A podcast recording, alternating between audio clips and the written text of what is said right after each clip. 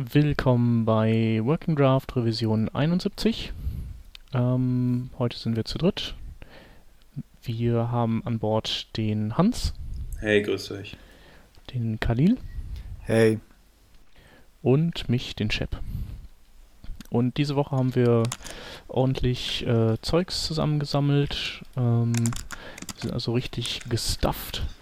Und ähm, ja, ich würde sagen, wir legen los mit dem Thema ähm, Diagnosing JavaScript Errors Faster with Error Stack. Ähm, ist ein Blogpost von den aus dem IE-Blog ähm, über ein neues Debugging-Feature, was ähm, in den IE, im IE 10 kommen wird. Ähm, habt ihr, ähm, also kennt ihr das schon? Oder habt ihr euch das angeschaut, was das ist? Ich kenne nur dieses Window on Error, äh, Error äh, Event, was ja. praktisch bei Fehlern gefeuert wird. Ja. Aber ähm, dieses, ähm, da, ruft, da, da ruft man ja irgendwie jetzt eine Klasse auf.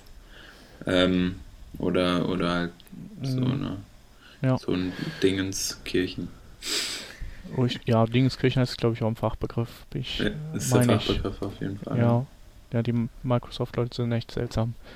Ähm, nee, ähm, das ist, das ist jetzt auch nichts äh, eigentlich Neues. Es steckt, schlummert auch schon im, im Chrome. Ähm, und äh, beim Firebug weiß ich es nicht, aber ich unterstelle dem Firebug einfach, dass er das auch kann. Ähm, weil der ist ja so der Grandfather of Debugging. Ähm, allerdings ist mir das erst durch diesen IE-Blog ähm, Post bewusst geworden, dass es das gibt. Ähm, das ist eine Erweiterung des ähm, Error-Objektes. Das heißt also, ähm, wenn du äh, so eine Try-Catch-Konstruktion hast, dann, äh, wenn irgendwas schief geht im, im Try-Block, dann äh, feuert halt oder dann aktiviert sich der Catch-Block und dem wird die, äh, dieses Fehlerobjekt übergeben und ähm, dieser Fehler, der kann äh, ein Stack ähm, Eigenschaft beinhalten. Neuerdings im IE10, im Chrome äh, gab es das schon und im Firebug wahrscheinlich. Und äh, dieser, dieser, diese Stack-Eigenschaft des Error-Objekts, ähm, die, äh, die beinhaltet den kompletten Pfad durch alle Funktionen, die dann am Ende zu diesem Fehler geführt haben. Ähm, was halt sehr praktisch ist. Vor allem, wenn du ähm, bestimmte Funktionen ähm, aus verschiedenen Ecken heraus aufrufst, dann, ähm, dann möchtest du vielleicht wissen, welchen Weg der Browser jetzt gegangen ist ähm, zu dieser Funktion, die dann den Fehler geschmissen hat. Ähm, das erinnert mich gerade so ein bisschen dran. Wahrscheinlich ist es das gleiche, wie du sagst im, im, Chrome. Wenn du im Chrome dir in der Konsole halt einen Fehler anguckst, kannst du ähm, bei den meisten Fehlern die, den, den Fehler, wenn er nicht genau an dieser Stelle aufgetreten ist, sondern irgendwie, wie du sagst, so ein Stack hat, ähm, kann man sich dann angucken, welche Funktion aufgerufen wurde und wo er tatsächlich praktisch herkommt. Ist natürlich wesentlich besser fürs Debugging, als wenn da steht irgendwie JavaScript, äh, äh, weiß nicht, äh, jQuery äh, Zeile 3 minimiert oder so, ähm, wo du dann gar keine Ahnung hast, wo es herkommt. Ja, genau, es sind diese Stack Traces. Ähm, ja. Und ähm, ja, ich denke, je, je komplexer deine, deine Anwendung wird, die du baust, desto wichtiger ist halt die Möglichkeit, ähm, diese Stack Traces ähm, als Werkzeug zur Hand zu haben. Ich weiß nicht, äh, Khalil, du baust ja schon eher so, du bist ja eher der Kandidat für ziemlich aufwendige JavaScript-Anwendungen ähm, oder Architekturen. Du nutzt wahrscheinlich Stack Traces auch des, des Öfteren, oder? Äh, äh, nö. Also bisher noch nicht. Weil dein Code einfach zu cool ist. der, der schmeißt ich bin, nie Fehler. Ich, ich, bin, ich bin bisher mit dem, äh, mit dem, mit den DevTools soweit zurechtgekommen. Mhm. Aber guckst du da, du guckst vielleicht da auch äh, in die sozusagen frei Haus gelieferten Stack Traces rein. Ja, genau, ja. Ja. Also so verwende ich sie natürlich, ja. Ja. Genau. Genau. Ja, und ähm, das äh, JavaScript-Debugging ist ja mit dem IE9 schon ähm, deutlich angenehmer geworden als mit den vorherigen Browsern. Und ähm, ja, was halt bisher fehlte, war dieser Stacktrace und den, den liefert halt der IE10 nach. Das heißt also, äh, der IE10 schließt auch ähm, in Sachen Entwick eingebaute Entwicklertools zu den anderen immer mehr auf. Und das ist auf jeden Fall eine coole Sache. Ja. Also Aber- ich. Ja. Ja, go ahead. Okay, also ich frage mich ähm, jetzt ähm, Entwicklertools verwende ich halt entweder ähm, halt natürlich zum Entwickeln oder zum Debuggen und in ähm, also wenn ich tatsächlich einen Fehler in einem spezifischen Browser habe, beispielsweise in Firefox, wenn äh, irgendwas nicht funktioniert, gucke ich natürlich, woher kommt der Fehler und gucke mir dann äh, auch mal ähm, halt an, ja, oder da kann ich dann so eine Stacktrace gebrauchen im Notfall. Aber ich sag mal, in den meisten Fällen ist es ja so, dass diese ähm, oder dass man halt einen, einen Fehler Cross-Browser hat. Also es gibt ja nicht, oder für mich, ich habe es zumindest nicht so oft, dass ich irgendwie ähm, das, das Vorkommen habe, sozusagen, dass irgendein Fehler irgendwo geworfen wird ähm, und ich nicht weiß, wo der herkommt und der, der praktisch nur im IE 10 zum Beispiel auftritt. Das, das ist mir noch nicht passiert bisher oder auch im IE 9 hatte ich bisher noch keine großartigen JavaScript-Fehler, die, die irgendwie im anderen, in einem anderen Browser nicht aufgetreten sind. Und ähm, deswegen frage ich mich halt, ob man es in den Developer-Tools für ein IE halt unbedingt braucht oder ob man nicht auch einfach ein, ein anderes Developer-Tool nehmen kann. Ja, kann man auch, auf jeden Fall. Ähm, Ja, die wollen halt so cool sein wie die anderen auch, oder? Ja, ja, klar. Die Das denken ja. ja. dass sie ein toller Browser sind und so. Ja, oder stell dir mal vor, du bist wieder in Indien und äh, dann ruft dich Gebrüder Heiz an und sagt, äh, fuck, unsere Weltherrschafts-App äh, schmeißt einen fetten Fehler, Hans, du musst das jetzt sofort debuggen. Und dann fährst du in das nächste Internetcafé und dann haben die da nur IE10. Weißt du, und dann Ja, dann sage ich schon mal, sau cool, dass ihr IE10 am Start habt. Ja, die haben dann Windows XP und irgendwie IE10 da drauf gekriegt und dann bist Emulieren, du ja. heilfroh, dass du dieses Stacktrace hast. ja, das stimmt natürlich. Nee, da, also da hast du mich jetzt dann, glaube ich, doch schon überzeugt mit. Ja. Ja, siehst du? Aber darf ich mal äh, ähm, hervorheben, wie beschissen den ihr JavaScript, äh, den ihre JavaScript-Engine heißt? Und zwar heißt Chakra die heißt die. Chakra. Was soll das denn? Indien oder was? Wahrscheinlich, oder? Ja, keine Ahnung. Auch wieder mit Indien zu tun. Na gut, egal. Jo, ja. Ähm, okay, schöne Sache. Und ähm, das war's dann aber auch. Ähm, und würde sagen, wir wenden uns dem nächsten Thema zu. Ähm, und zwar hat jemand ein, äh, eine, ein jQuery-Plugin gebaut, ähm, mit dem, also mit dem er ähm, Animationen, CSS-Animationen aufbohrt und äh, ihnen beibringt ähm, äh, oder ihnen mehr Events beibringt. Ähm, Animationen, CSS-Animationen ähm, feuern schon Events, wenn man das äh, möchte. Man kann horchen auf, äh, wenn die Animation startet oder wann die Animation stoppt. Ähm, und dann gibt es noch ein ähm, Event für eine Richtungsänderung, glaube ich.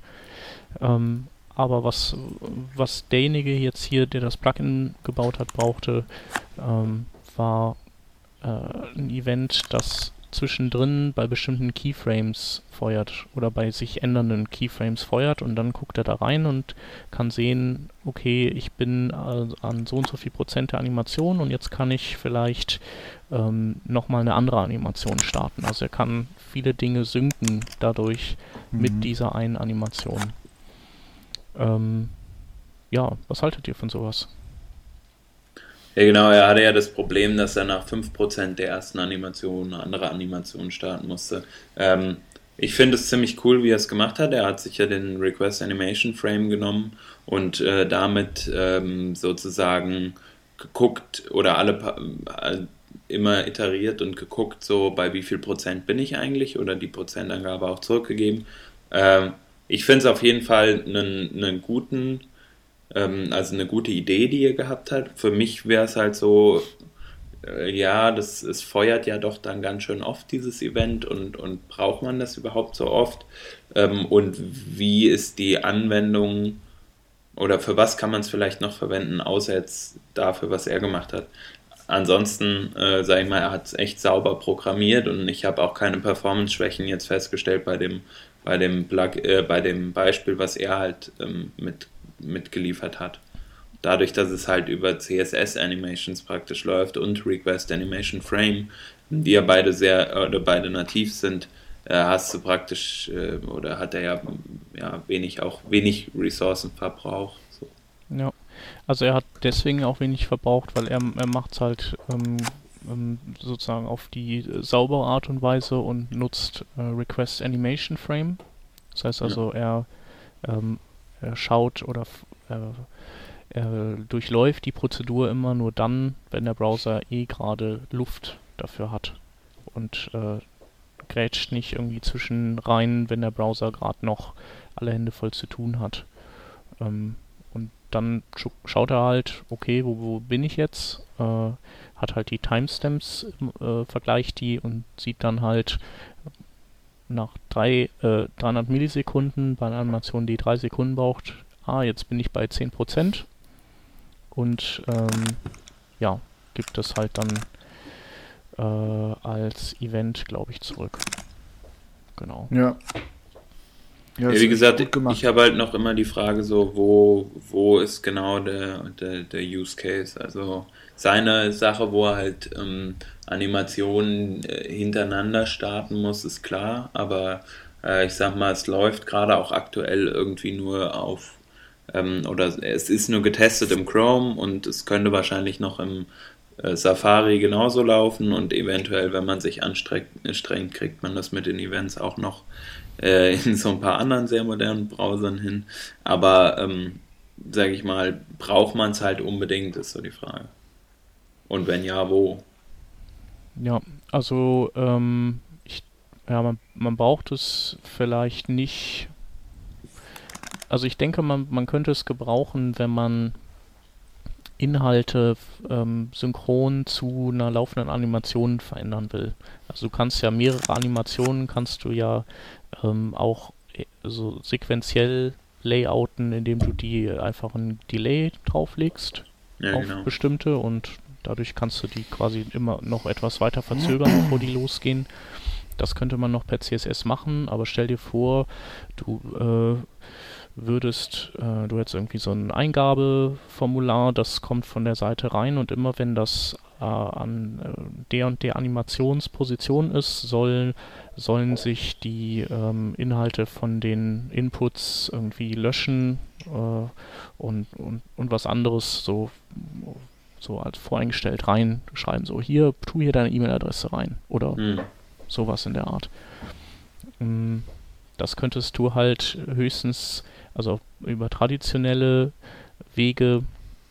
Entweder du koppelst das an die, den Animationsbeginn und verzögerst das dann mit einem Set Timeout oder du machst es halt, wenn die, das Animationsende feuert. Ähm, aber also das wären so Fälle, so seltene Fälle, wo, wo ich denke, dass man das halt schon gut gebrauchen kann. Ähm, klar ist, ist das halt ein sehr spezielles äh, Teil. Ähm, ich finde es aber irgendwie cool. Und das ist sowas, hm. das werde ich mir vielleicht mal merken und irgendwann gibt es vielleicht mal so ein Projekt, wo einem das dann wieder einfällt. Ja. Also was mir jetzt gerade noch eingefallen ist, wo du sagst, Content einfaden oder sowas in der Art, ähm, diese Bob, äh, Bob the Bodyguard oder Ben the Bodyguard oder wie die, wie die Seite hieß, wo man so gescrollt hat und dann ähm, ist die Seite natürlich immer weiter nach unten und so ein Männchen hat sich bewegt ähm, beim, und ist gelaufen und wenn man sich jetzt mal vorstellt, dass das Männchen halt läuft, dann eine bestimmte Position erreicht und es fährt halt zum Beispiel eine Sprechblase rein. Klar kann man auch über, über Animation Delay machen, aber ist vielleicht ähm, so besser kontrollierbar. Äh, das stimmt, Stelle. aber ich habe das Beispiel habe ich auch extra äh, nicht gebracht, weil okay. bei diesen Scrollern ist es ja so, dass die interaktiv sind. Bei Animationen, die laufen ja sozusagen los und dann machen die so ihr Ding. Genau, also Scrollen wäre jetzt hier die, die falsche, falsche Wahl sozusagen, aber ich meine jetzt, wenn das Männchen irgendwie über den Bildschirm, also über die Webseite läuft von links nach rechts und dann nach oben, so wie Snake früher, also in, oder im Kreis oder so, weiß ich nicht. Ja. Ähm, bei solchen Geschichten, klar, ähm, beim Scroller muss man natürlich äh, sehr stark aufpassen, dass man ja. die Interaktion nicht unterbricht. Ja. Ja. ja. Aber ja. Okay. Ja, ähm. Willst du das nächste Thema mal anschneiden? Ähm, genau, beim, beim, beim nächsten Thema geht es eigentlich äh, um, oder geht es um einen, einen, Beitrag vom Boris Smooth, der ja auch für Google, glaube ich, arbeitet. Mm, und der beschreibt, dass wir ja aktuell irgendwie ganz viele verschiedene Devices haben, die alle unterschiedliche äh, Bildschirmauflösung und Bildschirmdichte haben. Und er sagt halt irgendwie, also auf dem iPhone, wenn man sich äh, das halt anguckt, dann hat man auf dem iPhone 3 irgendwie so eine hohe Dichte und so ein äh, so eine Auflösung und auf einem anderen Device halt eine andere Auflösung. Und wir geben aber immer unsere Sachen irgendwie in Pixeln an oder in EM-Einheiten oder so. Ähm, oder, oder jetzt vielleicht auch neuerdings mit der Root-EM-Einheit und ähm, genau, er plädiert eigentlich dafür, wäre es nicht, nicht besser, so ähm, richtig physikalische Einheiten zu nutzen, wie zum Beispiel Millimeter oder Inches oder so, um halt eine bestimmte Größe anzugeben, zum Beispiel einen Margin oder er bringt halt ein Beispiel vom, vom, äh, von, der, von der Schriftgröße und einer Linienhöhe ähm, in, äh, in Millimetern, so dass man halt sagt, zum Beispiel die Schrift ist halt immer 4 mm und dann ist es dir egal, wie hoch die Auflösung ist und du, du musst dir keine Gedanken machen, wie groß der Screen eigentlich ist, sondern du kannst immer davon ausgehen, dass dein, dass das, was du, ähm, was du anzeigst, dass es auch leserlich dargestellt wird für, den, für denjenigen, der halt ähm, gerade das Device bedient. Ja. Ja, äh, die gibt es ja auch schon, diese, diese Maßeinheiten, aber die, das Problem ist, dass die dann nicht vom Browser äh, so maßstabsgetreu den, auf den Bildschirm gebracht werden, weil äh, er selber ja gar nicht genau weiß, was dieses Device jetzt für eine äh, Pixel pro äh, Zoll oder Pixel pro Zentimeter Dichte hat. Und deswegen nehme ich mal an, dass die wahrscheinlich 96 dpi oder 72 dpi als ähm, zugrunde legen und nicht die echte dpi-Zahl, die so ein Gerät hat. Und ein, äh, ein iPhone liegt ja bei 160 dpi, also logische Pixel. Ähm, physische Pixel sind die ja dann schon über 300, also das Doppelte. Ähm, und es gibt einfach keinen Weg, weder für den Browser momentan noch für uns Entwickler, ähm, das aus dem Gerät rauszukriegen, ähm, was es für eine DPI-Zahl hat. Also wir können ja auch die, die Zentimetermaße von dem Gerät, da kommen wir nicht dran, also an die Pixelauflösung des Monitors kommen wir ran, aber wenn wir die Maße des Bildschirms nicht haben, die physischen, dann können wir die DPI-Zahl nicht errechnen. Das heißt, man bräuchte theoretisch eigentlich eine, eine, Tabelle entweder, wo man das dann jedes Mal zuordnet, was natürlich super aufwendig ist und mit Browser-Sniffing äh, zusammenhängen würde, wahrscheinlich, ähm, oder was ähnliches. Aber er präsentiert jetzt hier auch keine Lösung für die, für das Problem, oder? Nee, also er plädiert ja eigentlich äh, dafür, dass, dass es sowas geben müsste und er, er macht so ein Proof of Concept, wie, äh, wie dass sowas wirklich eine ne feine Sache ist. Ähm, genau. Und vor allem ist es halt auf äh, mobilen Geräten klasse, also so Touch-Geräten, weil äh, er sagt halt, ähm, die Konstante, die, die sich, die, die, die es immer gibt, ist zum Beispiel deine Fingerdicke. Ähm, Devices werden größer, DPI-Zahlen steigen und all sowas.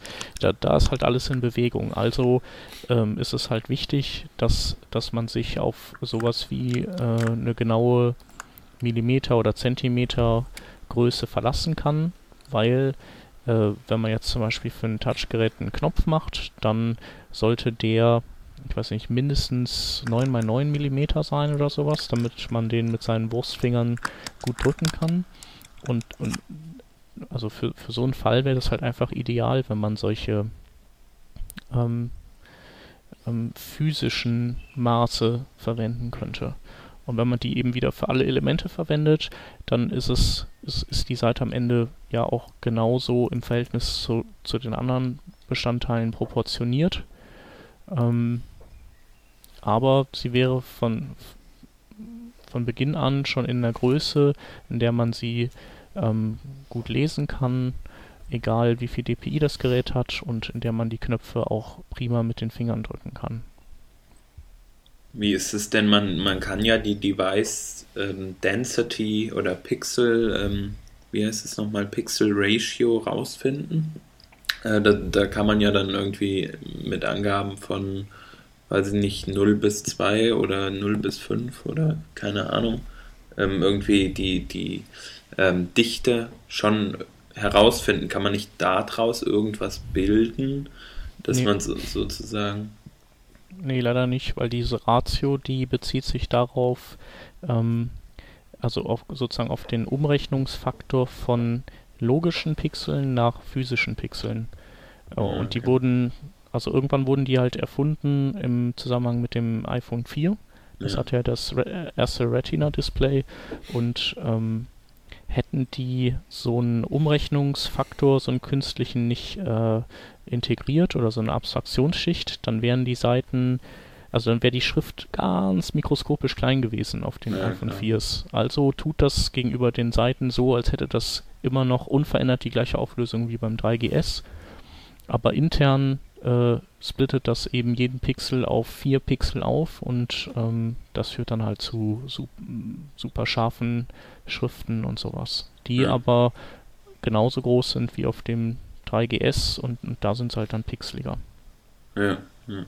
ja die Frage wäre halt nur, ob man, also wäre das halt nicht diese Umrechnung alleine gewesen, sondern hätte man da halt noch äh, irgendwie so eine Art Zusatzparameter oder so, wäre es halt mhm. interessant zu sehen, ob man da draußen nicht irgendwie was äh, herausholen kann, sag ich mal. Ja. Aber man muss halt irgend, man muss halt an die äh, tatsächliche, ähm, an die tatsächlichen Ausmaße des Gerätes rankommen und das mhm. äh, Ding ist ja nicht mal das Betriebssystem, weißt du ja. Also dein, also es ist nicht nur so, dass du deinen Browser nicht fragen kannst. Der Browser, wenn selbst wenn du den fragen könntest, wüsste der Browser auch nicht, wen er fragen soll. Weil das mhm. Betriebssystem wüsste es auch nicht. Okay. Das ist mir neu. Äh, aber also kann das Betriebssystem das nicht irgendwie errechnen? Also irgendwie muss es ja den äh, wissen, wie groß es seinen Hintergrund zum Beispiel anzeigen soll oder so. Ja, aber nur in Pixeln. Das ah, ja ah, okay, so meinst du jetzt, okay, alles klar. Genau, ich also es vielleicht, wenn so ein Monitor, ich weiß nicht, ob so ein Monitorprofil dem Betriebssystem sagt, ich habe so und so viel Zentimeter Diagonale oder so und so viel Zoll, ähm, bei einem Desktop geht das vielleicht noch, aber äh, spätestens bei so ähm, Handhelds, die, die gar keine richtige Monitorschnittstelle haben, wie wir die kennen, ja. ähm, wäre es dann schwierig.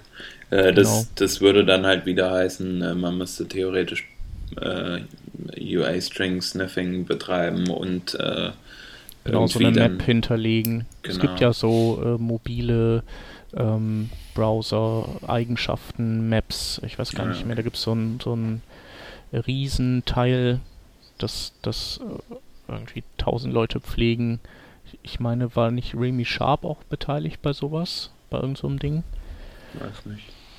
Also ich denke, darüber kann das, wenn dann nur laufen. Aber, Aber ähm, ist halt ein super, also ein ziemlich harter Load, den man dann erstmal bewältigen muss an Daten, ne? aus der man dann irgendwie eine Table hat, der, aus der man dann halt seine, an die man seine Abfragen queryt und da dann ja. auf dieser Basis dann das CSS rauswirft und das kann es ja echt nicht sein, sag ich mal. Ja. Ja, oder man fragt per Webservice dann äh, ähm, nach oder bindet vielleicht per Webservice sowas wie Basis-CSS ein oder sowas. Und der Webservice weiß dann, welches Gerät das ist. Das wäre vielleicht ganz cool. Aber ich äh, habe hier noch einen zweiten Aspekt im Artikel drin und zwar ähm, ähm, würden wir das mit diesen äh, Millimetern und so machen, dann hätten wir auf äh, vielleicht auf so ähm, Fernsehern wieder ein Problem. Ne, weil wenn du jetzt sagst, die Schrift soll am besten immer 7 mm hoch sein, dann ist das auf mobilen Geräten cool, aber oh, und auf einem Desktop-Bildschirm, aber auf einem Fernseher ist das ja kacke. Ja, das stimmt. Und ähm, darum gibt es noch eine zweite äh, Maßeinheit, die vielleicht noch ähm, besser ist. Das sind, äh, ähm, ich glaube, das ist das äh, Bogenmaß, äh, mhm. beziehungsweise äh, Bogenminuten. Ähm, und es gibt halt eine gewisse äh, auf physische Auflösung, die dein Auge nur hat. Und die werden in Bogenminuten gemessen. Und je weiter du von einem Gerät weg sitzt, desto, äh, das ist halt wie so ein, musst du dir vorstellen, wie so ein Strahl, der sich so öffnet, wie so ein Lichtstrahlkegel, der von deinem Auge weggeht, so eine Bogenminute. Und je weiter du von so einem Gerät wegsitzt, desto größer wird halt die äh, der Bogenminutenzahl. Die, ja, oder das, äh, die nicht, die bleibt ja konstant, aber sozusagen die Millimeter- oder die Zentimeterzahl, die dann beim Auftreffen auf das Gerät daraus resultiert. Ah ja, okay. Aber wie, wie will man das messen? Also.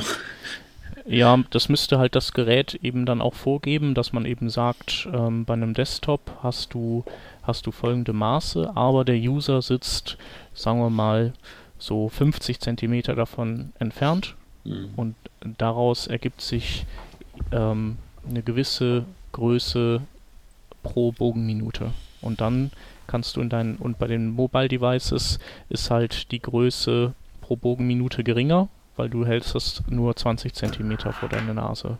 Und ein Fernseher, da sitzt du vier Meter weit weg von oder drei und da ist halt eine Bogenminute direkt mal 10 Zentimeter oder 5 oder so. Mhm. Naja, vielleicht nicht, ein bisschen weniger. Und dann könntest du bei deiner Seite sagen, mach mir diese Schrift ähm, gro so groß wie äh, vielleicht drei Bogenminuten oder so. Und dann würde es halt auf dem Fernseher, der weiß, dass man normalerweise von dem drei Meter weg sitzt, äh, größer sein und bei einem Handheld-Gerät kleiner. So, also, und dass es quasi gefühlt immer alles gleich groß ist fürs Auge. Ja, es ähm, würde halt wahrscheinlich das Problem auf Dauer aufwerfen, dass sich dann irgendeiner denkt, ja, unsere Displays sind aber so cool, äh, wir, wir brechen unsere, wir brechen diese Konstante, äh, diese, die man vielleicht für einen bestimmten, äh, ein bestimmtes Device festlegt und ähm, ja, sagt halt, dass dieses Gerät hat nicht äh, zeigt es nicht in drei Bogenminuten an, sondern nur in anderthalb. Und dann hätte man diese Konstante halt wieder gebrochen und dann müsste man sich wieder was Neues einfallen lassen. Mhm. Also ich weiß auch gar nicht, ich weiß nicht, ob das die perfekte Lösung wäre. Aber es ist natürlich ein. Also es ist zumindest Idee. noch die, die beste von den denkbaren. Ja, also von, auch von denen, wie es vielleicht aktuell ist, wobei man halt sagen muss, äh, mit dieser REM-Einheit, wenn man halt ähm, von der Root-Größe äh, der Schriftart sozusagen oder der Schriftgröße ausgeht ähm, und die halt auf alle Elemente mappt, also auch Breite und Höhe ähm, in einem, in einem, äh, in einem REM-Maß angibt, dann ähm, glaube ich, hat man oder ist man ja schon scalable und wenn man dann zum Beispiel sagt auf einem Fernseher, ich will halt, ich erhöhe die, die diese komplette Ausdehnung halt um den Faktor 1,1.2 oder so, keine Ahnung, ähm, dann hat man vielleicht schon eine bessere Ansicht als halt einfach ähm, äh, oder als halt so eine so eine Konstante festzulegen. Mhm. Ja, das wäre halt auch noch eine Möglichkeit, dass die Browser da eben sinnvolle Voreinstellungen für die Schriftgröße des Root-Elements haben und wenn man dann mit ausschließlich mit REM-Einheiten arbeitet, dann äh, wäre man eigentlich ganz fein raus. Ja. ja. ich meine, es gibt ja die sinnvolle Grundeinstellung 16 Pixel aktuell, ne? Aber die ist halt auch. Aber die ist auf dem Fernseher zu klein. Ja, eben, eben. Ähm, äh, beziehungsweise, ja, ja, doch ein bisschen zu klein und ähm, auf mobilen Devices unter Umständen auch. Also wenn du, wenn die intern nicht so eine Pixel-Umrechnung fahren wie das iPhone. Ja. Das heißt, also, müssten die also individuell dann regeln, jedes Gerät so seine besten Presets für die Root Font Size haben. Mhm. Und auf die bezieht man sich dann. Jo. Auf jeden Fall ein interessantes Thema. Wer weiß, ob es da noch weitergeht und jemand anders sich vielleicht nochmal mit beschäftigt. Ja, finde ich auch. Finde ich cool. Vielleicht baut er da auch eine Library draus. Ja, das wäre mal was. Apropos Libraries, ähm, als nächstes im, äh, in unserem Stack hier haben wir ähm, Hitch.js, was eine Art Präprozessor ist. Shep, du hast dir das genau angeguckt, ne? Genau, ähm, das ist, äh, ja, es ist, eigentlich ist es so ein Postprozessor. Ähm, Hitch ist, äh, oder Hitch möchte äh, CSS um weitere Selektoren erweitern. Also ausschließlich darum geht es.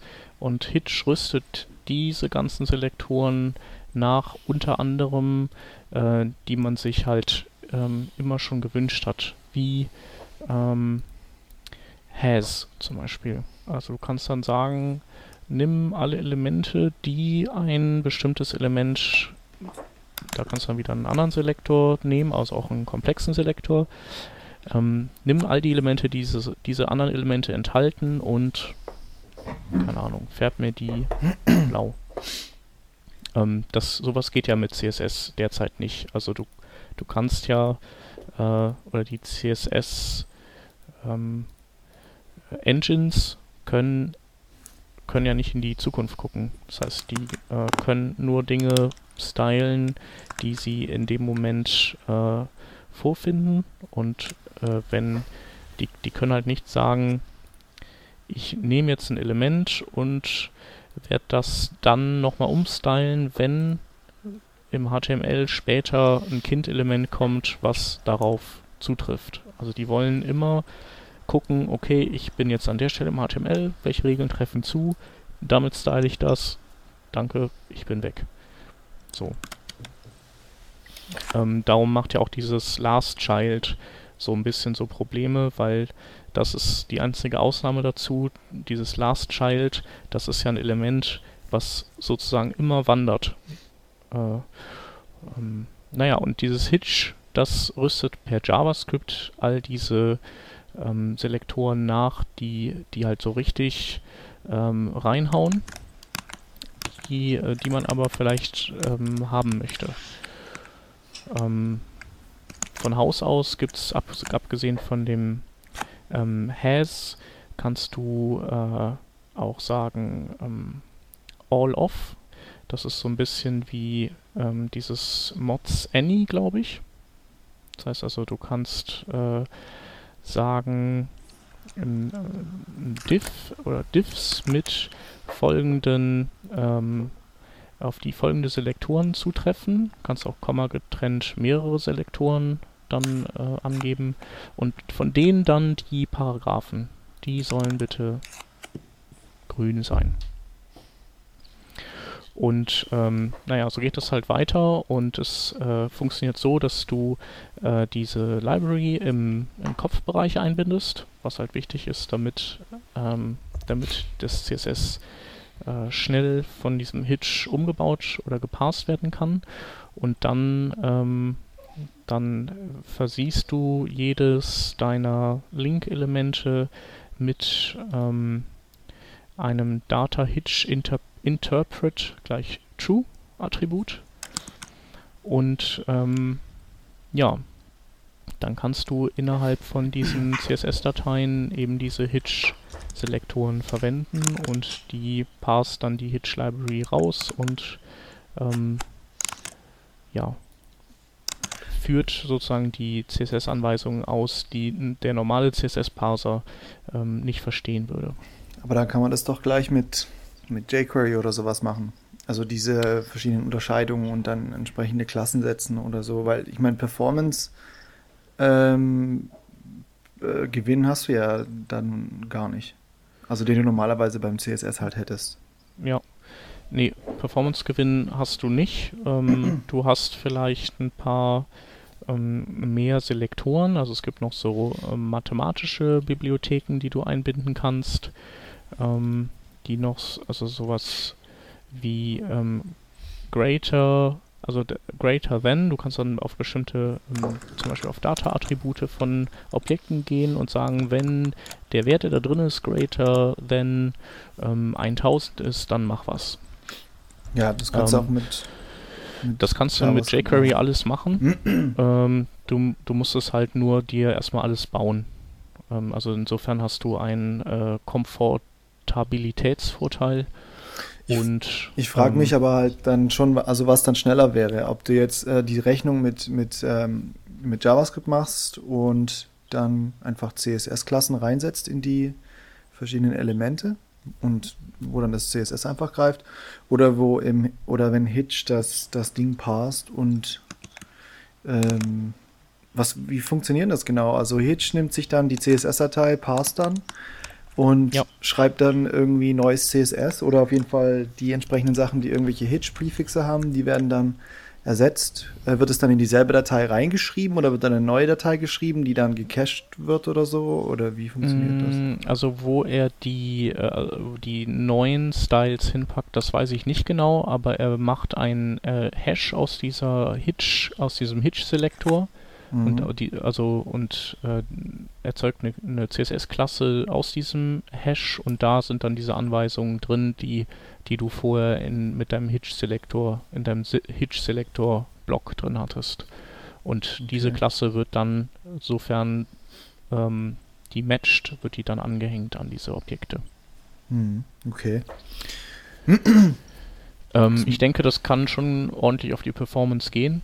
Ähm, jQuery ist ja da schon ziemlich optimiert mit, mit Sizzle und, äh, und den, je nachdem den Weichen auf die nativen ähm, Methoden der Browser. Ähm, aber auch mit jQuery kannst du natürlich ordentlich in die, in die Kacke greifen, performancemäßig. Ja. Und ich glaube, das ist was, was halt ganz, was so das Hauptargument wäre für mich, ist, ähm, dass du die Gestaltung nach wie vor an einer Stelle versammelt hast. Dass du also nicht bestimmte Dinge, bestimmte Gestaltungsregeln in CSS hast und andere dann wieder, weil sie das CSS nicht kann, in JavaScript, sondern du dein gesamtes, deine gesamten Deklarationen befinden sich nach wie vor in dieser einen CSS-Datei und dadurch hast du halt immer schnell einen Überblick über das, was so aber das, alles. Aber das, das, ähm, das würde ich auch nicht, ich würde ja auch nicht, also wenn du es mit jQuery machst, also die Rechnungen sozusagen, die jetzt Hitch macht, dann, mhm. dann wären das äh, jetzt aber keine Sachen, die, ähm, äh, die irgendwie äh, gestalterisch irgendwas zu tun haben, sondern die machen nur die Rechnung und setzen dann Klassen durch, durch halt mhm. Add Class oder so. Dann hast du ja im Prinzip die ganze Gestaltung trotzdem im CSS.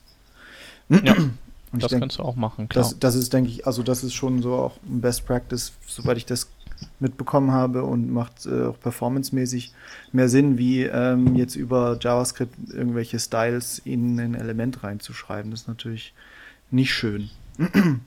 mhm. ähm, und da Wobei das die meiste Performance wird wahrscheinlich für dieses äh, Auswerten und Matchen der ganzen Selektoren draufgehen. Mhm. Ja, auf jeden Fall. Aber, ja, aber, aber das, äh, das Trennen von, von Gestaltung und Logik ist natürlich schon, schon wichtig. Aber das, das, ich finde jetzt nicht, dass da Hitch so einen Wahnsinnsvorteil bringt.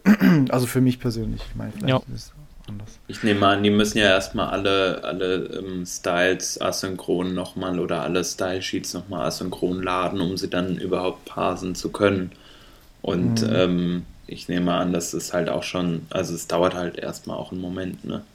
Und mhm. sind zusätzlich. Also ich habe auf jeden Fall, es macht mir, also es macht mir irgendwie Bauchschmerzen, dass da Styles kleinseitig dann nochmal neu generiert werden oder so. Ja. ja. Ähm, also ich finde es ganz cool, werde es wahrscheinlich auch äh, nie benutzen. Ähm, einfach weil ich keinen Anwendungsfall habe dafür, weil diese Lektoren, die es gibt, die sind soweit okay. Ähm, und ich ähm, dann für vielleicht auch nicht für einen Selektor das ganze Hitch-Ding da reinhängen würde. Ähm, aber vielleicht für so, gerade wenn du so äh, vielleicht Datenvisualisierung machst, wenn du die, die Daten als mm, DOM-Elemente schon mit allen, allen ZIP und ZAP hast, dann könntest du halt hingehen und die dann entsprechend äh, kennzeichnen mit Hitch, abhängig von ihren Inhalten. So.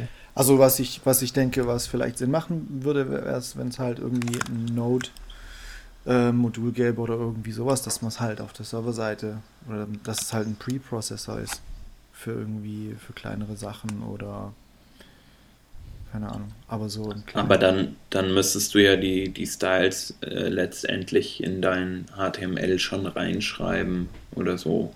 Und das ja. fände ich dann auch schon wieder also nicht so cool. Also ja, ich glaube ja, oder halt ist, du weißt ja, du kannst File. das ja nicht nur in CSS preprocessen, weil du ja nicht äh, weil du ja nicht weißt, du müsstest das HTML ja kennen. Ja, genau, das meine ich halt. Also entweder du hast halt das HTML und musst halt da dann immer ähm, und dann kannst du nicht mit, mit asynchronen Sachen reagieren. Also äh, ich glaube, es wäre, wenn dann, oder müsste es halt noch eine JavaScript, zusätzliche JavaScript-Library dafür haben, die das dann halt wieder zusätzlich hinzufügt. Und das finde ich halt schon fast zu, ja, ja es, also es könnte, könnte schwierig werden. Und ähm, ich stimmt. denke, es, es wäre dann eventuell, hm, ja, nee, vergessen, ja, was ich sagen wollte. Ja. Ja, okay. ja. Ja. Nee, aber du hast schon recht, Khalil, das ist also, das, das muss man sich wirklich überlegen, ob man das einsetzt. Muss man, ähm, müsste man halt mal testen. Also müsste man ja. die Performance mal richtig durchtesten und schauen. Ja, genau. Ob es für kleine Sachen was bringt oder so. Mhm. Ja. Okay. Ähm, ja, ähm, dann könnten wir vielleicht auch ähm, anknüpfen an das nächste Thema. Und zwar ähm, hatte der Hans ja eben gerade gesagt, ähm, wenn man das Preprocessen und schon in das HTML reinbacken würde, was Hitch tut, dann hätte man ja das Problem, dass wenn sich später das HTML asynchron, also ähm, nachträglich ändert, dass dann äh, kein Preprocessing ja mehr stattfinden kann und die neu generierten HTML-Fragmente, ähm, die vielleicht sonst auch gematcht hätten auf Hitch, dann ja nicht mehr matchen würden. Ähm, und äh, ein Weg, um sowas zu lösen, so ein Problem, also nicht, dass wir das jetzt für Hitch tun wollten, aber ähm, das sind die DOM Mutation Observer. Ähm, äh, die DOM Mutation Observer, ähm, kennt die einer von euch? Oder nee. Die gibt es auch schon was länger. Ähm, das sind äh, Events, die feuern, wenn, wenn sich äh, das, die DOM-Struktur verändert. Ähm, du kannst also ähm, bestimmte Objekte beobachten und sagen, ähm, sag mir, wenn sich Attribute davon ändern oder Feuer, sobald ähm, sich die, die Menge Kindelemente verändert oder sowas. Äh, oder, oder auch der Inhalt. Äh, ähm, und die, also die ursprünglichen äh, DOM Mutation Events, so hießen die, die gibt es schon was länger, allerdings kranken die an zweierlei. Das eine ist, ähm, dass sie äh, bis zum IE9 einfach nicht in den IEs verfügbar waren. Also das klassische Problem. Ähm, und sie im IE9 ähm, auch buggy sind. Also nicht sehr buggy, aber es gibt halt einfach Dinge, die sind da nicht implementiert. Und äh, genauso sieht es bei Chrome zum Beispiel aus. Also ähm, äh, der, der implementiert das auch äh, anders als, als die anderen. Und das Hauptproblem allerdings war, äh, dass so viele äh, Events permanent gefeuert wurden durch diese ähm, DOM-Mutation-Events, dass äh, das Manipulieren des DOMs anderthalb bis siebenfach langsamer wurde weil, das, äh, weil der Browser die ganze Zeit beschäftigt war, zwischendurch Events zu feuern, während du im DOM rumwursteltest. Und äh, da deswegen hat das W3C die jetzt als deprecated markiert. Also die wollen die loswerden und sagen auch allen, nee, bitte nutzt die nicht mehr, die sind kacke. Ähm, und ähm, stattdessen haben sich Google und Mozilla zusammengetan und einen äh, Ersatzvorschlag äh, gemacht. Und das sind eben die äh, hier thematisierten DOM Mutation Observer. Ähm, ja, und ähm, das ist eigentlich ähm, ganz easy. Du ähm, kannst ein äh, so ein Mutation Observer äh, Objekt generieren dem übergibst du als Parameter eine Callback-Funktion, die, äh, die später dann äh, eine Liste aller Änderungen übergeben bekommt. Ähm, und dann kannst du sagen, äh, Observer, observiere folgendes Element und observiere folgende Bestandteile des Elements. Und äh, wenn an den zu observierenden Bestandteilen sich was ändert, dann wird halt dieser Callback gefeuert, aber erst nachdem alle ähm, Änderungen am DOM durchgeführt wurden. Das heißt, es feuert nicht wie bescheuert zwischendurch, sondern äh, bleibt erstmal cool, äh, raucht noch eine Kippe und dann, wenn es merkt, dass jetzt alles vorbei ist, dann meldet es sich bei der Callback-Funktion. Und die Callback-Funktion kriegt dann eben gesammelt alle Änderungen übergeben und kann sich dann überlegen, was sie draus macht. Und äh, so, ein, so, eine Hitch-Library, die könnte zum Beispiel mithilfe von diesen DOM-Mutation-Observern äh, mitbekommen, wenn neue Elemente ins DOM eingehangen werden und dann äh, diese neuen äh, Bereiche wieder gegen die Hitch-Selektoren matchen und gucken, ob sich, ob da welche zutreffen oder nicht. Ja. Das, dann müsste sie aber das ganze HTML sozusagen observen und das wäre natürlich, äh, also ich glaube, recht rechenintensiv. Könnte ich mir vorstellen. Wobei heutzutage, ach, ich, ich denke immer noch so in, in früheren Zeiten, als so, so man äh, hat das Gefühl, du wärst Internet Explorer Benutzer. Ja, ja genau. So naja, aber äh, das ist aber doch relevant für mobile Sach äh, für mobile Browser.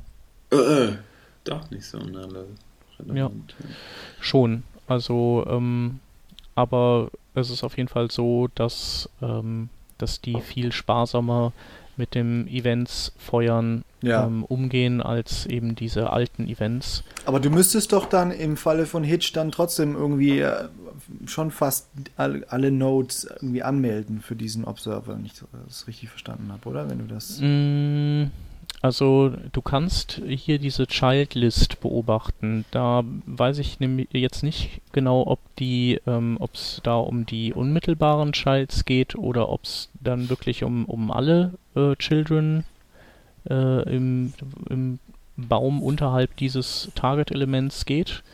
aber dann hättest du, ähm, hättest du ja nur einen Horcher, einen Listener quasi, mhm. oder einen Observer, den du, den du aufs Mutterobjekt packst und ähm, der wird dann einmal gefeuert, nachdem alle Inhalte ähm, auf links gedreht wurden. Mhm.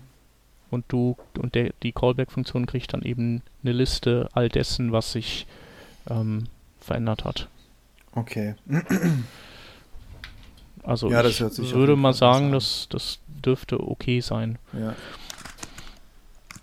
Genau, und auch sowas wie, ähm, was hatten wir eben noch? Hier, dieses, ähm, der, der Boris Smas, der dieses, diese ähm, Geschichte mit den physischen Units hatte, also mit den Millimetern und so, der hat, der hat so eine Demo auch gebaut, wo, wo er ähm, im HTML per Inline-Styles erstmal nur, weil Quick and Dirty Dinge mit in Millimetern auszeichnete und mit Hilfe seiner, seines Skripts hat er dann nachträglich ähm, das je nach dem Gerät, was, was, worauf es lief, also er hatte so ein paar Geräte mit ihren DPI-Zahlen in seiner ähm, in seiner Library abgelegt hat er diese Millimeterzahlen eben in äh, Pixel umgewandelt. Und auch der könnte diese DOM Mutation Observer benutzen, um eben äh, bei neuen Elementen, die eingefügt werden, die dann auch mit bestimmten Millimeterzahlen äh, bemaßt sind, die dann äh, in, in, Echtzeit quasi, also nicht ganz in Echtzeit, aber nachdem die, die DOM-Manipulation beendet ist, dann ähm, in, durch Pixelwerte ersetzen. Mhm. Also da gibt es schon so den ein oder anderen ähm, Real-Life-Anwendungsfall, ähm, wo die echt praktisch wären. Hm. Oder praktisch sind. Mhm. Interessant. Ja. Aber ihr habt noch nie sowas benutzt, oder? Nee. ähm, also ich habe jetzt ein Observer-Event noch nicht benutzt und den Mutation Observer. Äh, da ja sowieso noch recht unsupported ist, auch erstmal noch nicht. Es wäre nochmal interessant zu sehen, ob es da eine Abstraktionsschicht gibt, dass äh, man halt diese Mutation Observer verwendet, wo geht und die, ähm, die Events halt als Fallback äh, nutzt, also irgendwie so ein, so ein Wrapper oder Library oder Polyfill oder wie auch immer. Ja. Sowas gibt es mhm. bestimmt. Stimmt. Ach, und äh, die äh, momentan sind hier noch äh, geprefixed implementiert, aber die werden ziemlich bald gar nicht mehr prefixed sein, weil die wirklich, da sind die total scharf drauf, dass das, ähm, dass das bald ähm, schon verabschiedet wird. Das heißt also, da kann das äh, W3C anscheinend auch mal richtig schnell sein. Und die wird es äh, ziemlich bald gar nicht prefixed geben. Okay. Und wie werden dann Browser damit umgehen, die es halt noch nicht implementiert haben? Also sagt man dann einfach, okay, wenn drei Browserhersteller es implementiert haben, läuft. Oder sagt man, äh, also ich denke mal, die anderen, für die anderen gibt es ja noch diese alten deprecated Dinger, die ja. DOM Mutation Events. Ja. Und dann wird es sicherlich wieder mal äh, ein Polyfill für geben. Mhm. Also der Rodney sagt hier im Chat, die Events will man nicht benutzen, weil scheiße langsam. Mhm. Ähm, aber wenn du dich, also wenn, wenn du das dein Ding so aufbaust, dass es davon abhängig ist, dann kommst du ja da nicht drum rum. Ja. Genau.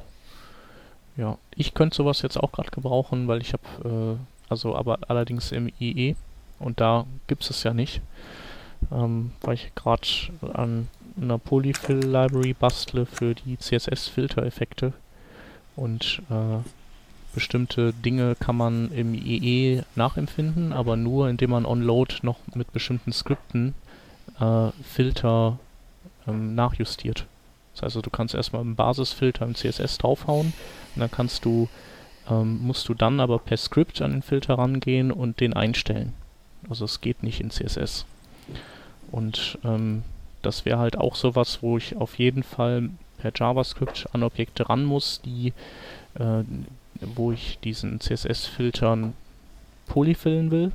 Und da wäre das klasse, wenn ich sowas hätte, dass wenn neue Elemente eingehängt werden, die dann auch äh, so einen Filter kriegen sollen, weil die halt eben den CSS-Selektor matchen, dass ich dann äh, eben diese Filter auch wieder sofort einstellen kann per JavaScript. Mhm. Das macht natürlich Sinn, äh, auf, auf neue Elemente genauso zu reagieren wie, wie halt auf bereits vorher geladene. Ja. Ähm, hast du die Library eigentlich schon veröffentlicht oder? Äh, nee, noch nicht. Okay. Also die ist noch sehr rudimentär, kann aber schon Grayscale und Sepia und Blur in Firefox und äh, Chrome Canary und IE. Mhm, cool. Hm. Jo. Genau. Okay, ich würde sagen, damit haben wir die, ähm, die Hauptthemen unserer heutigen Sendung durchgearbeitet und haben noch ein paar Links. Ja. Ich mache mal den Anfang. Ähm, das erste ist ein Paul Irish Video äh, von der JS, äh, nee, von der jQuery Conf ähm, diesen Jahres in San Francisco, glaube ich, oder so. Das Irgendwo. war U UK, war das. Das ah, war, das war ah von der war das, okay. Ja, ah, ja okay, Ende, okay. Ende letzten Jahres März, ne? so. Ach, das war im März, echt? Ach so. Ich glaube, ja. Oder Februar, ja. Ähm, und auf jeden Fall geht es darum, ähm, welche Tools es gibt praktisch für uns als Web-Developer. Also er stellt halt so ein paar paar Sachen vor, ähm, wie jetzt zum Beispiel für, für Präprozessor. Alleine äh, erstmal zeigt er auf, dass es Präprozessoren gibt und dann welche Präprozessoren es gibt und was es da für coole Tools für gibt und ähm, für JavaScript dann welche MV Star äh, Libraries man nutzen kann und welche ähm, Testing Tools es gibt und so weiter und so fort. Ähm, also es ist ja also vieles ist nicht neu, fand ich, aber ähm, einiges äh, kann man vielleicht, kriegt man nochmal so als Recap irgendwie, so dass man es sich dann nochmal genauer anschaut oder so. Ja. Äh, die kann man ja sowieso uneingeschränkt immer empfehlen, die Videos von ihm. Und vielleicht, und, und immer springt ja was bei raus für einen. Ja, und wenn es nur die gute gut. Unterhaltung ist. Ne? Genau. Er gibt halt auch immer so ein bisschen Hintergrundinformation und Geschichte und so. Also der macht das echt richtig gut. Also, also ich, ich habe irgendwie den Anfang gesehen und ich dachte, ich dachte nur so, man sieht echt selten so gute Talks wie von dem. Ich weiß auch nicht. Wahrscheinlich ist, ist, ist er auch deswegen irgendwie so beliebt. Ja. Und das ist auch eine fucking coole Sau. Ja. Ähm, das nächste ist ein, äh, oder sind jetzt ein Artikel, die wir noch haben äh, einer bei List Apart. Ähm, da schreibt der Jake Archibald über den Application Cache und ähm, wie schwierig das ist, den in den Griff zu kriegen. Und äh, das, der Artikel ist wie eigentlich alles von ihm äh, total aufschlussreich und trotzdem lacht man sich dabei nur schlapp. Also der, der ist wirklich klasse, der Typ. Ist sehr lang, aber total empfehlenswert zu lesen. Ja, es stimmt. Also vor allem ist es auch wirklich so eine Referenz, wenn du also im App-Cache arbeiten willst, ist es fast wie eine Referenz ähm, für, für die verschiedenen Problemstellen, die es eben gibt. Da kann man, kann man sozusagen nachschlagen und schauen, wie, wie kann ich das lösen oder so. Weil da gibt es ja wirklich unheimlich viele und äh, das müsste man alles selber recherchieren und das kann man halt hier eben schön ja, nachschauen. Das ist wie so, wie so ein tausend Seiten dickes äh, Computerfachbuch ja. als Artikel genau. über den Application Cache. Genau. Ähm, der nächste Artikel ist von HTML5, vom HTML5 Doktor und der fasst alles zum Thema HTML5 Audio zusammen, das es derzeit zu wissen gilt. Äh, angefangen bei Codex äh, hin über die äh, APIs, mit denen man das Audio steuern kann, äh, hinüber zu dem, was an neuen API-Bestandteilen geplant ist, bis hin zu ähm, Audio-APIs, die mit diesem Audio-Element nichts zu tun haben, äh, mit dem man dann sowas wie Synthesizer bauen könnte oder sowas. Also wer da in, in dieser Materie unterwegs ist, für den dürfte das ein guter Artikel sein. Ja. Äh, Hans, den Velocity-Artikel hast du gelesen, ne? Den wir jetzt als nächstes noch verlinken wollen. Ähm, genau, ich habe den zumindest ähm, beobachtet, sag ich mal. Äh, da geht es, ist eigentlich eine Case Study und zwar ähm, zeigt da der, also einer vom, vom O'Reilly Verlag ähm, halt auf, wie sie äh, die recht langsame Webseite vom, von der Velocity Conf ähm, ver, ver, verbessert haben, also von der, von der, von der Load Time her. Ähm, und er zeigt halt ein paar Beispiele, wie man, wie man sowas halt machen kann. Klar, äh, Spriting ist, ist ganz normal, also aus kleinen Bildern, äh, aus mehreren Bildern halt ein Sprite machen, ist logisch. Ähm, aber sowas zeigt er halt nochmal auf und es ist halt eine richtig gute Case Study, ähm, wie es an einem Projekt funktioniert und was es nachher auch tatsächlich bringt.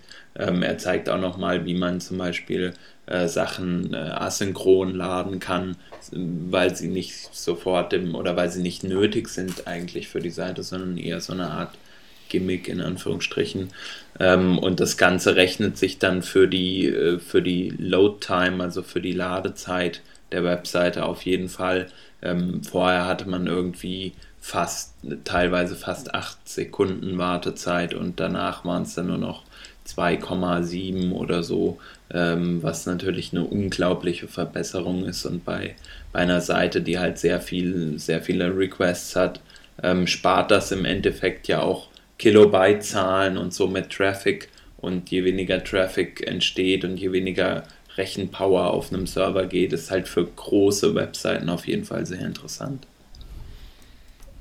Ja, ist cool. Ja, also ich meine, die Velocity-Konferenz ist ja, geht ja, da geht es ja auch um Ladezeit, Optimierung und Geschwindigkeit und so und die müssen natürlich auch äh, ein Vorbild sein. Genau. Das ist witzig, man, Fall, sieht, ja. man sieht, dass die Logos auf der rechten Dann Seite. Dann kommen wir jetzt zu den Tools, die wir verlinken wollen. Der Khalil hat was. Ich habe was. Ähm, die Toolbox.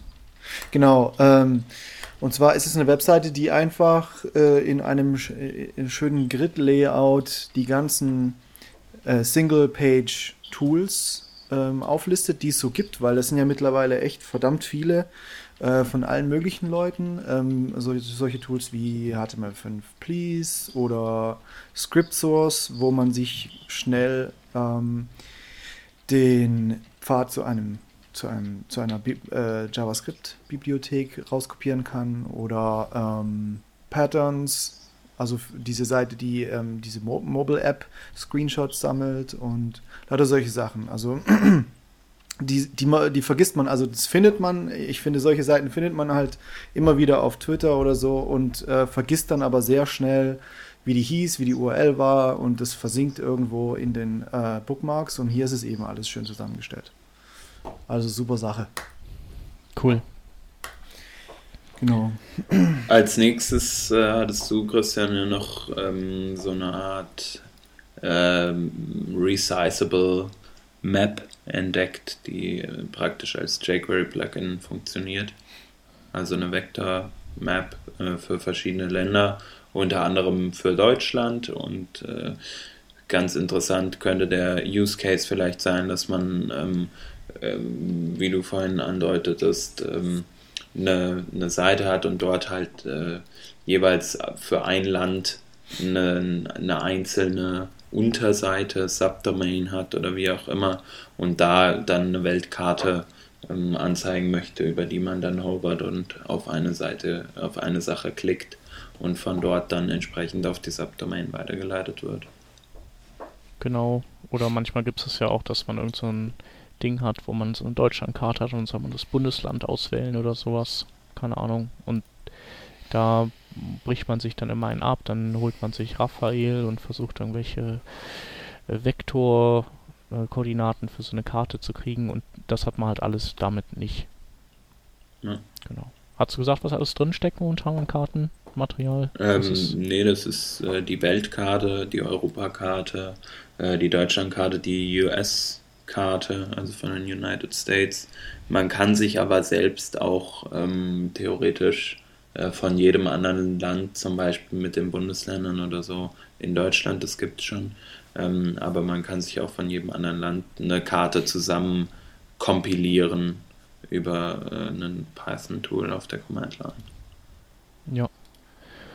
Okay, das nächste Tool ist, heißt CSS Arrow Please und äh, das äh, ist so ein interaktiver Generator für so ähm, Bubble Bubbles oder Bubble Helps, die äh, also Sprechblasen mit so, so einer Ecke dran, äh, wie das halt so üblicherweise ist. Tooltips genau, auch öfters genannt. Tooltips, ja, genau. Sowas. Und das, dass man sich da keine abbrechen muss. Es geht Dann, eigentlich, es geht, es geht eigentlich vor allem darum, diese kleine Ecke mit CSS zu generieren, ne? Ja, genau. Das ist eigentlich das, der Hauptteil des Codes.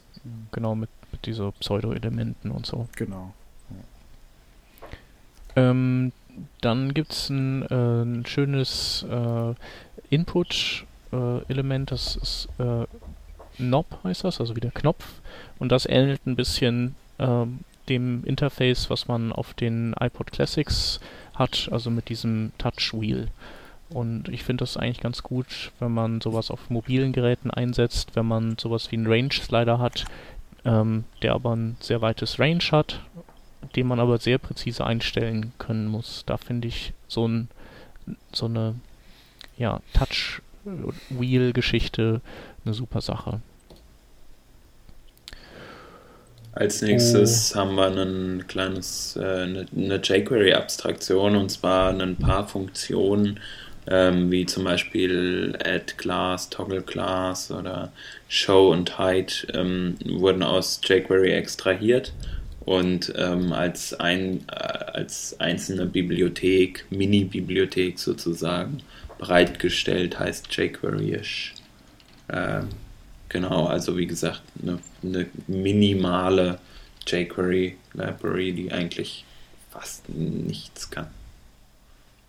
Ja, aber wer fast nichts von jQuery braucht, für den ist sie vielleicht genau das richtige Perfekt Ding. ist sie für den, ja. Ja, ja und das, äh, das Ende vom Lied überlassen wir dem Khalil. Ach so, ja, ähm, das ist natürlich ein ganz wichtiges Video und zwar geht es darum, äh, geht es um die Ro Robopokalypse, also wenn die Roboter die Weltherrschaft übernehmen und das zeigt einfach sehr schön, wie man sich dann, wie man sich darauf vorbereiten kann und ähm, überleben kann. Ja. Ja, das ist auch wichtig. Ja, ich denke auch. Ja, ja cool. Danke. Ja. Ich fühle mich sicher. Gerne. Und unsere Hörer hoffentlich auch. Ja. Ähm, ja, dann äh, entlassen wir uns alle und auch die Hörer mit diesem klasse Video ähm, in die wohlverdiente Freizeit. Genau. So sieht's aus. Ähm, ja, danke allen äh, Live-Hörern, allen, die im IRC-Channel drin sind. Und ähm, ja, wer Kommentare hat, der solle sie äh, bei workingdraft.de hinterlassen und darf uns auch flattern. Ja, und sonst hören wir uns nächste Woche. Genau. Alles klar. Bis dann. Macht's Tschüss. gut. Ciao.